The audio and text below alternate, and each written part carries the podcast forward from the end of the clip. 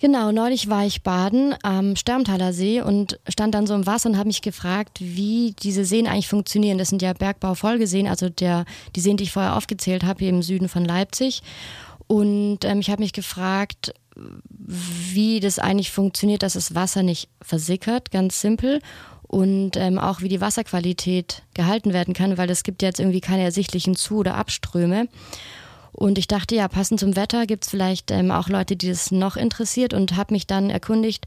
Und zwar für diese Verwaltung ist die LMBV zuständig. Also die kümmert sich eben um die, also um die Abwicklung des Bergbaus nach der Wende.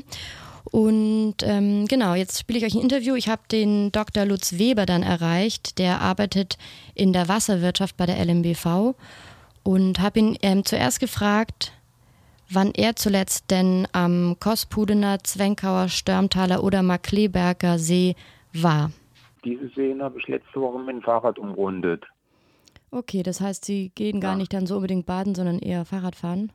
Genau, genau. Mhm. Ja. Und welchen See mögen Sie am liebsten? Eigentlich den Zwenkauer See. Einfach ja, weil die. Ein bisschen abgelegen. Mhm. Kosbutner See ist mir dann, dann doch ein bisschen zu sehr besucht, aufgrund seiner unmittelbaren Nähe zur Stadt. Aber Zwenkauer See, da kann man noch schön in Ruhe drumherum fahren. Mein Lieblingssee ist der Störmtaler See und den schätze ich auch, weil er eben nicht so viel besucht ist und auch noch ja. nicht so ausgebaut mit, mit Strand und so. Ich brauche das nicht. Ich habe gerne einfach mein Plätzchen irgendwo.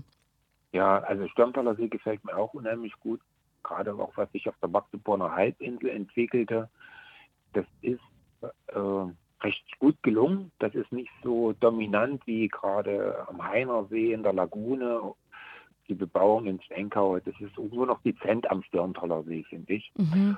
Und der Aussichtspunkt äh, am Stirntaler See äh, in, auf der Südostecke, der ist natürlich dann schön, ne? den kurzen Anstich da hoch und dann sich da oben an dem Anker dort nochmal hinsetzen und auf den See gucken.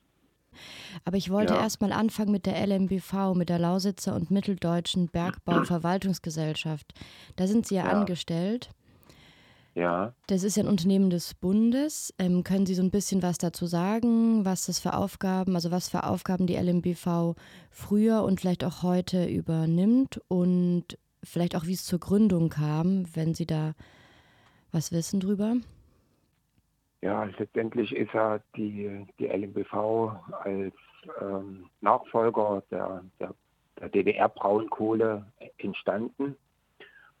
In der DDR wurden ja Unmengen an Braunkohle gewonnen. Die DDR war ja meines Wissens einer der größten Braunkohlenproduzenten zur damaligen Zeit. Und mit der Wende äh, wurden große Teile der hm, Bergbauer ja eingestellt, weil sie nicht mehr rentabel unter marktwirtschaftlichen Bedingungen arbeiten konnten. Die Tagebauer, die, äh, äh, die noch marktwirtschaftlich arbeiten konnten, die sind dann letztendlich weiter von der MEPRAG betrieben worden. Und alle Tagebauer, die eben dann eingestellt wurden, gingen dann in, zum Sanierungstagebau über. Und da musste eine Gesellschaft äh, geschaffen werden, der die, die diese Aufgabe übernimmt. Die LNBV ist ja halt jetzt angetreten, ähm, seit der Wende dort die ähm, Tagebaurestlöcher letztendlich wieder nutzbar zu machen nach Bundesberggesetz. Mhm. Das ist die Aufgabe, ähm, den Bergbau so zu verlassen, dass er äh, für die Nachwelt wieder nutzbar ist. Ähm, das dass von dem dann, dann auch keine Gefährdung ausgeht für die Öffentlichkeit. Okay, das nennt man dann wahrscheinlich Sicherung und auch Rekultivierung. Dann ja, wieder genau. Nutzbarmachung für, für, die, für die Nachwelt praktisch. Können Sie mir sagen, warum das Unternehmen, also das ist ja ein Unternehmen des Bundes, warum das dem Bundesfinanzministerium untersteht und nicht zum Beispiel dem für Wirtschaft und Klimaschutz oder Umwelt, Naturschutz oder so? Warum ist das ausgerechnet das Finanzministerium? Das kann ich jetzt gar nicht sagen, warum das das Finanzministerium ist. Vielleicht, weil dort die Gelder herkommen. Mhm. Hat es auch damit zu tun, sagen, ne? dass die LMBV, so wie ich es verstanden habe, veräußert auch Flächen an ja. private Firmen oder so? Ja, oder an Kommunen. Äh, ähm, man ist äh, mit der Gründung der LMBV äh, davon ausgegangen, dass die LMBV ähm, ein relativ kurzes Leben hat und die Dinge schnell abwickeln kann. Dass die Sicherungsmaßnahmen der Böschungen äh, und des Umlandes schnell abgeschlossen sind und die Flächen verkauft werden. Mit der Zeit hat sich aber herausgestellt, dass die Aufgaben eben langwieriger und, und wesentlich komplizierter sich darstellen als damals in den Anfangsjahren gedacht. Okay, ja, interessant. Da kommen wir dann auch gleich noch zu. Und waren dann die Mitarbeitenden nach der Wende überwiegend aus Westdeutschland oder waren die aus Ostdeutschland, also aus den neueren Bundesländern? Mhm. Na, Ziel war erstmal ein Großteil der, der damals in der Braunkohle der DDR arbeitenden natürlich auch zu übernehmen und sozialverträglich abzubauen. Ähm, man hat dort einen Großteil der in der Braunkohle arbeitenden Leute dann übernommen ähm, und natürlich dann das Personal äh, sukzessive nach unten gefahren, weil man eben die zigtausend äh, Mitarbeiter und Mitarbeiterinnen in der LMBV nicht mehr benötigt hat. Das ist durch sozialverträgliche Maßnahmen basiert, äh, also Teilzeit, äh, Vorruhestand etc. Und Sie sind ja im Bereich der Wasserwirtschaft, das heißt, Sie kümmern sich um die Wasserqualität und Menge. Vielleicht können Sie ähm, uns mal Ihre Aufgaben so ein bisschen schildern in der LMBV. Ja, also die meisten ähm, Tagebauseen, die aus den ähm, verbliebenen Hohlformen entstanden sind, äh, sind planfest gestellt. Das heißt, sie haben einen vorgegebenen Wasserstand und äh, auch eine eine Gewässergüte, die einzuhalten ist, hinsichtlich vor allen Dingen pH-Wert oder Eisenkonzentrationen. Gerade beim Wasserstand ähm, unter den derzeitigen klimatischen Veränderungen, Trockenheit oder auch Starkregenereignissen muss man die, die Wasserstände steuern durch Zu- und Ableitungen der Seen. Bei der Güte muss man eben schauen, dass ähm, die Eisenkonzentration in den gewünschten Bereichen bleibt, aber vor allen Dingen auch die, die, ähm, die pH-Werte im neutralen Bereich äh, liegen. Und waren Sie auch schon mit den Seen beschäftigt, während die geflutet wurden? Also der Kosputener See war zwei, im Jahr 2000 praktisch fertig geflutet, hatte den Wasserstand erreicht. Markleberger See 2006, Störmtaler See 2011 und Zwenkauer See 2015. Waren Sie dann praktisch auch schon bei der Flutung immer wieder vor Ort und haben geguckt, dass das alles ähm, irgendwie klar geht? Auf jeden Fall. Das war ich zwar nicht persönlich, weil ich bin erst seit 15 Jahren bei der LMBV, aber die Kollegen haben natürlich den Flutungsprozess ja von Anfang an mitbegleitet. Ja, also Sie müssen sich das auch so vorstellen, dass mit Stilllegung der Tagebau dort erstmal riesengroße Löcher im Untergrund waren, bis 60 Meter tief hier im mitteldeutschen Raum. Und äh, diese, diese Löcher wurden ja durch, durch Grundwasserabsenkung trocken gehalten. Und ähm, die Wasserhaltung wurden dann sukzessive außer Betrieb genommen, immer unter Berücksichtigung der geotechnischen Standsicherheiten. Ähm, und diese Prozesse sind natürlich die, durch die damaligen Fachleute äh, begleitet worden. Mhm. Das heißt, die Löcher, die ehemals trocken gehalten wurden, sind dann wieder mit Wasser vollgelaufen? Weil ich ja, frage mich nämlich, ähm, wie das Wasser denn praktisch bleibt, wo es ist, weil das ist ja kein natürlicher See, deswegen nehme ich an, dass der Untergrund nicht so ist wie bei natürlich entstandenen Seen. Und ich habe mich gefragt, warum versickert das Wasser da nicht einfach? Also was im Boden, welche Vorkehrungen mussten da auch getroffen werden, damit eben das Wasser nicht einfach versickert oder wird es vom Grundwasser von unten praktisch oben gehalten? Mhm. Die Tagebauseen stehen mit dem Grundwasser in Verbindung und ähm, na, Sie müssen sich das so vorstellen, dass der Grundwasserspiegel ähm, ja, natürlicherweise auf, auf einer gewissen Höhe liegt. Ähm, mal beispielhaft 10 Meter unter Geländeoberkante. Und für die Tagebauaktivitäten muss äh, dieses Grundwasser aber abgesenkt werden, damit ich eine äh, trockene Grube zum Abbau habe. Das heißt, ich habe für den Tagebaubetrieb das Grundwasser abgesenkt äh, und mit Beendigung des Tagebaus wurde diese Grundwasserabsenkung eingestellt und damit steigt natürlich der Grundwasserstand wieder an und füllt letztendlich sukzessive auch die verbliebenen Restlöcher. Also das Füllen dieser äh, verbliebenen Hohlformen war letztendlich ähm, alternativlos. Sonst mhm. hätte man ja diese Brunnenriegel für alle Ewigkeiten weiter äh, äh, betreiben müssen. Eine Sanierungstechnologie für die Seen war natürlich aber auch die, die schnelle Flutung. Das heißt, ähm, durch Zuführung von, von externem Wasser, von Flutungswasser.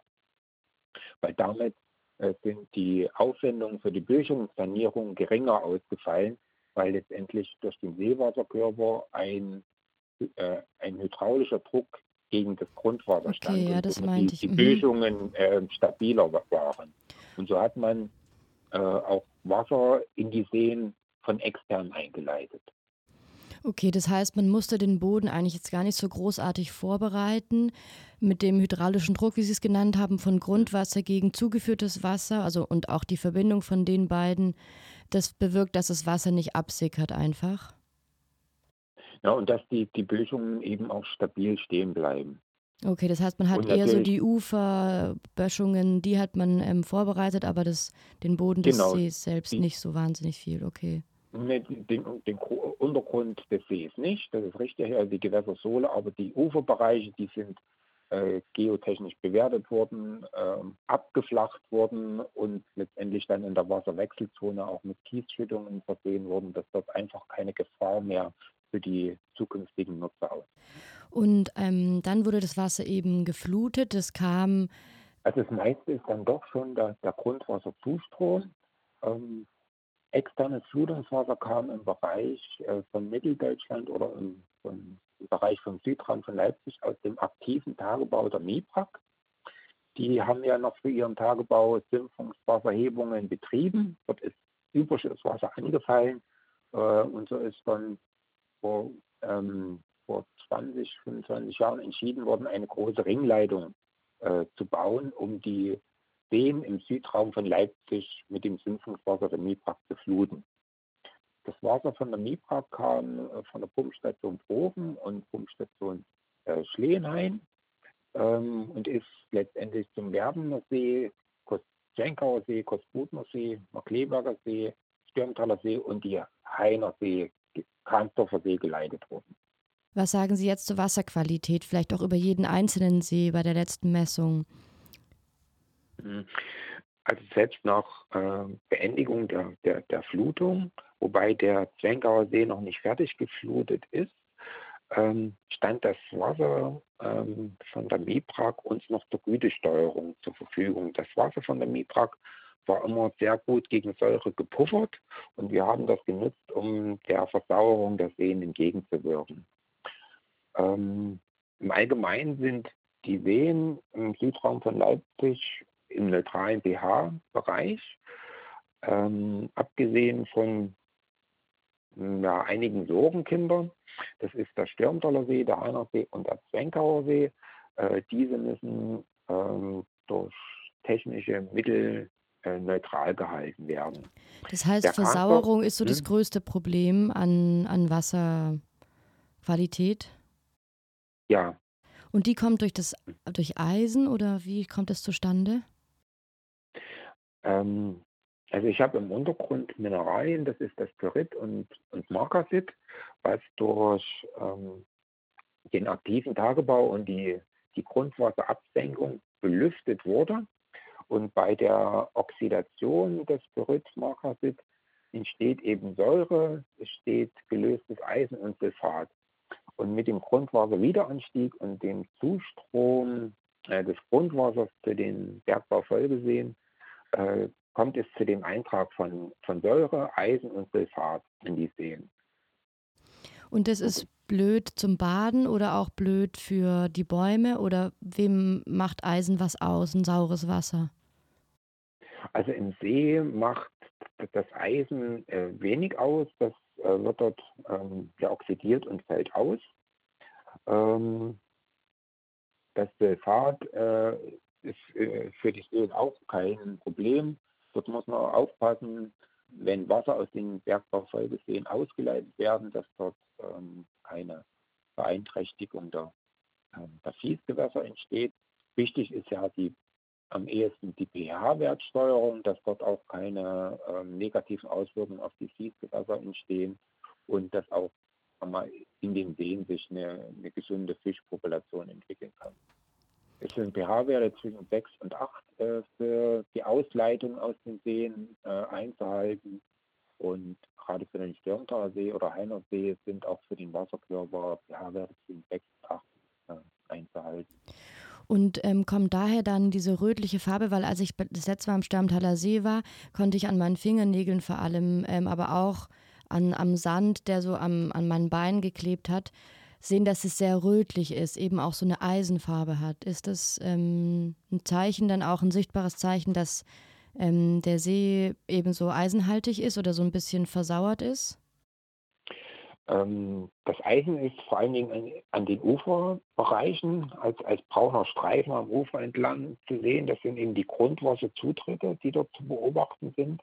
Im See selber ist bei neutralen pH-Werten das Eisen gar nicht mehr zu finden, weil das eben dann oxidiert und ausfällt. Aber in den Uferbereichen ist das Eisen sichtbar und stellt aber auch keine Gefährdung von, äh, für Badende oder für äh, Lebewesen dar.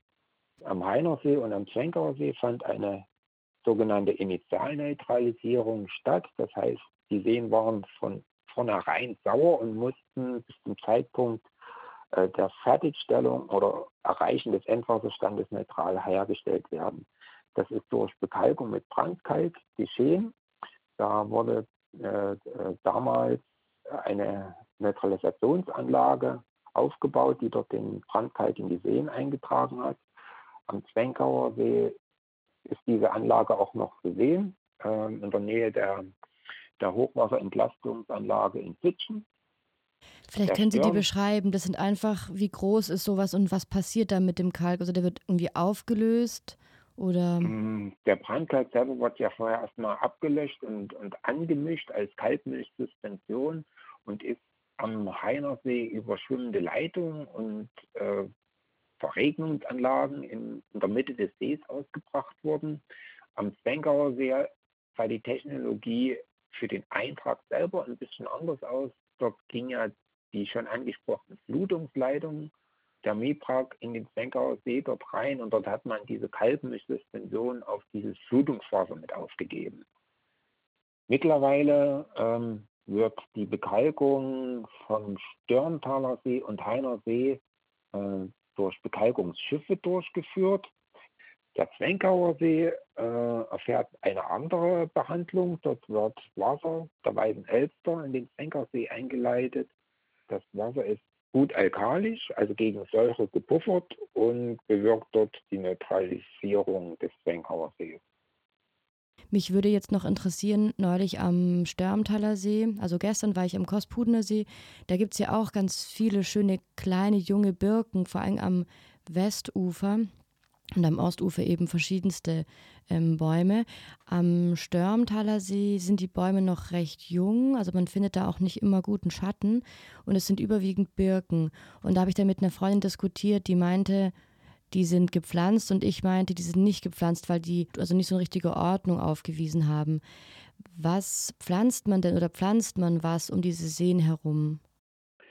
Ja, also Birke als Pionierbaumart äh, die wird sicher nicht gepflanzt, die ist, hat sich dort selbst angesiedelt. Die ist eine der ersten ähm, Gehölze, die sich irgendwo ansiedelt.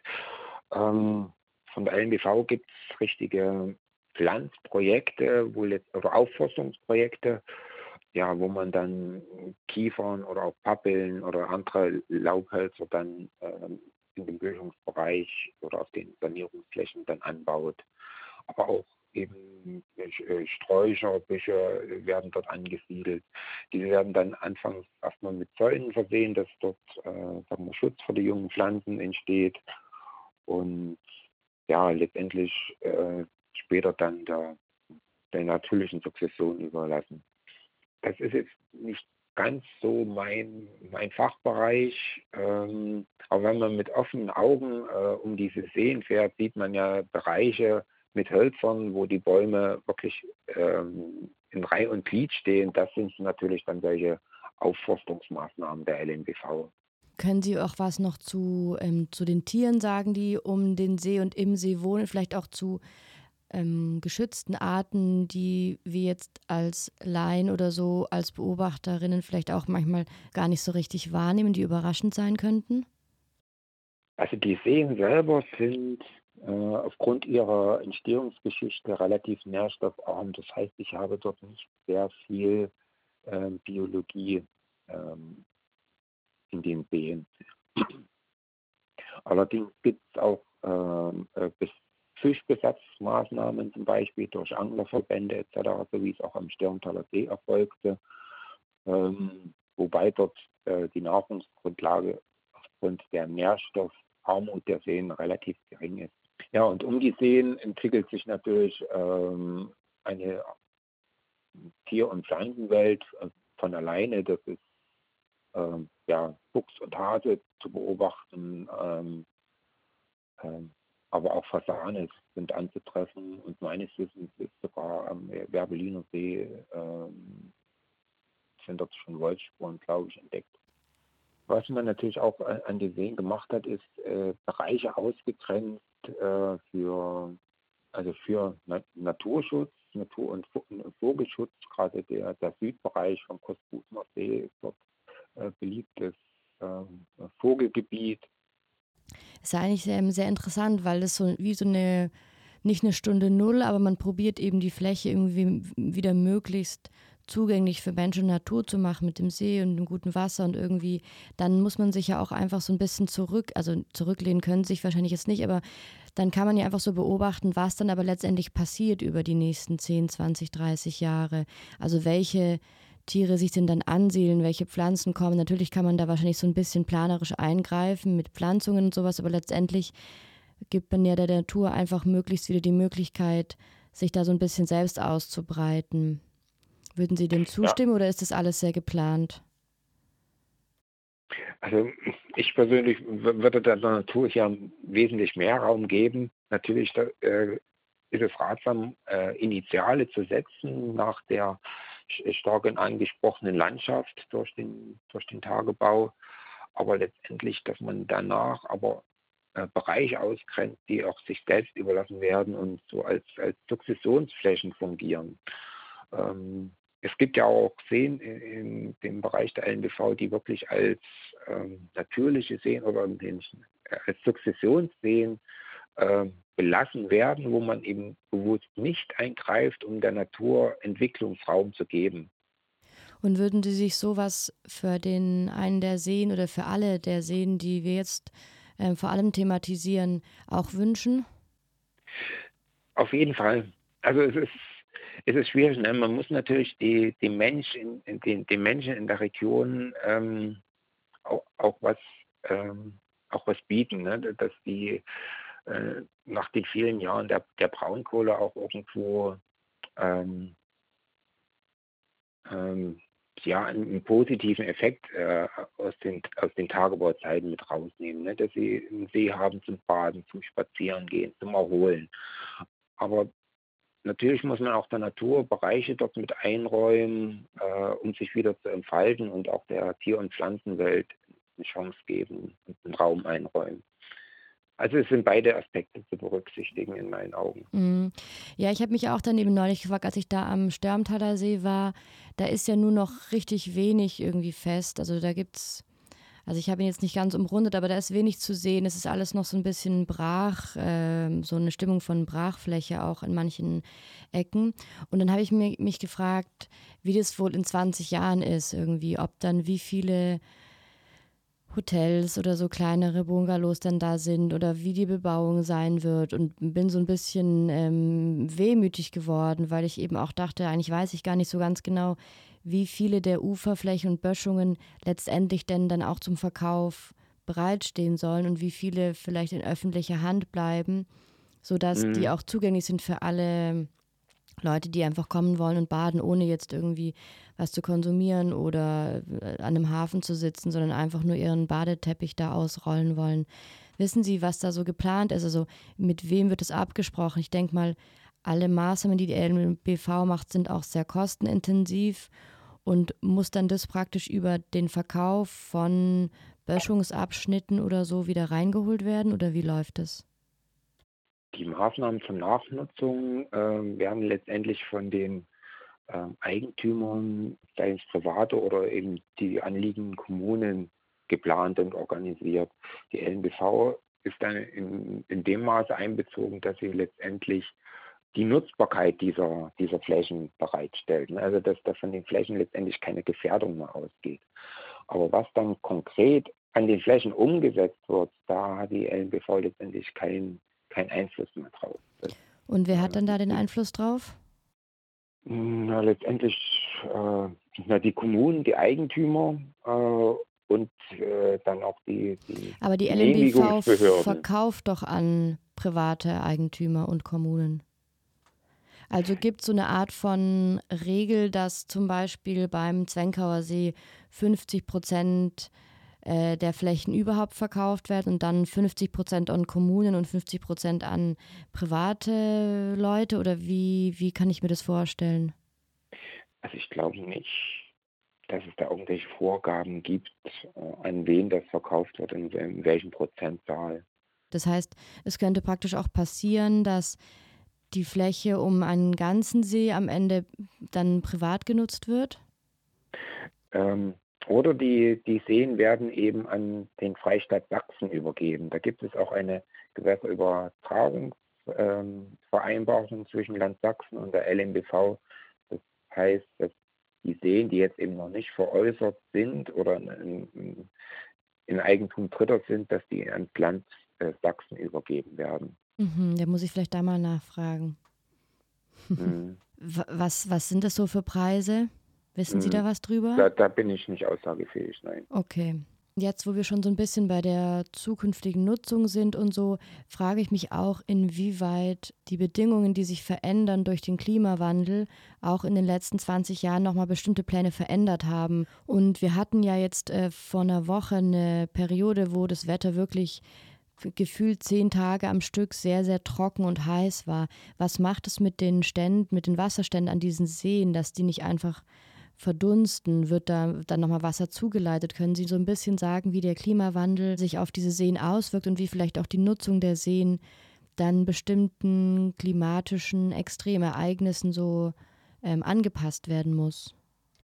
Also die klimatischen Veränderungen, die geben natürlich auch der LMBV äh, große Aufgaben äh, mit.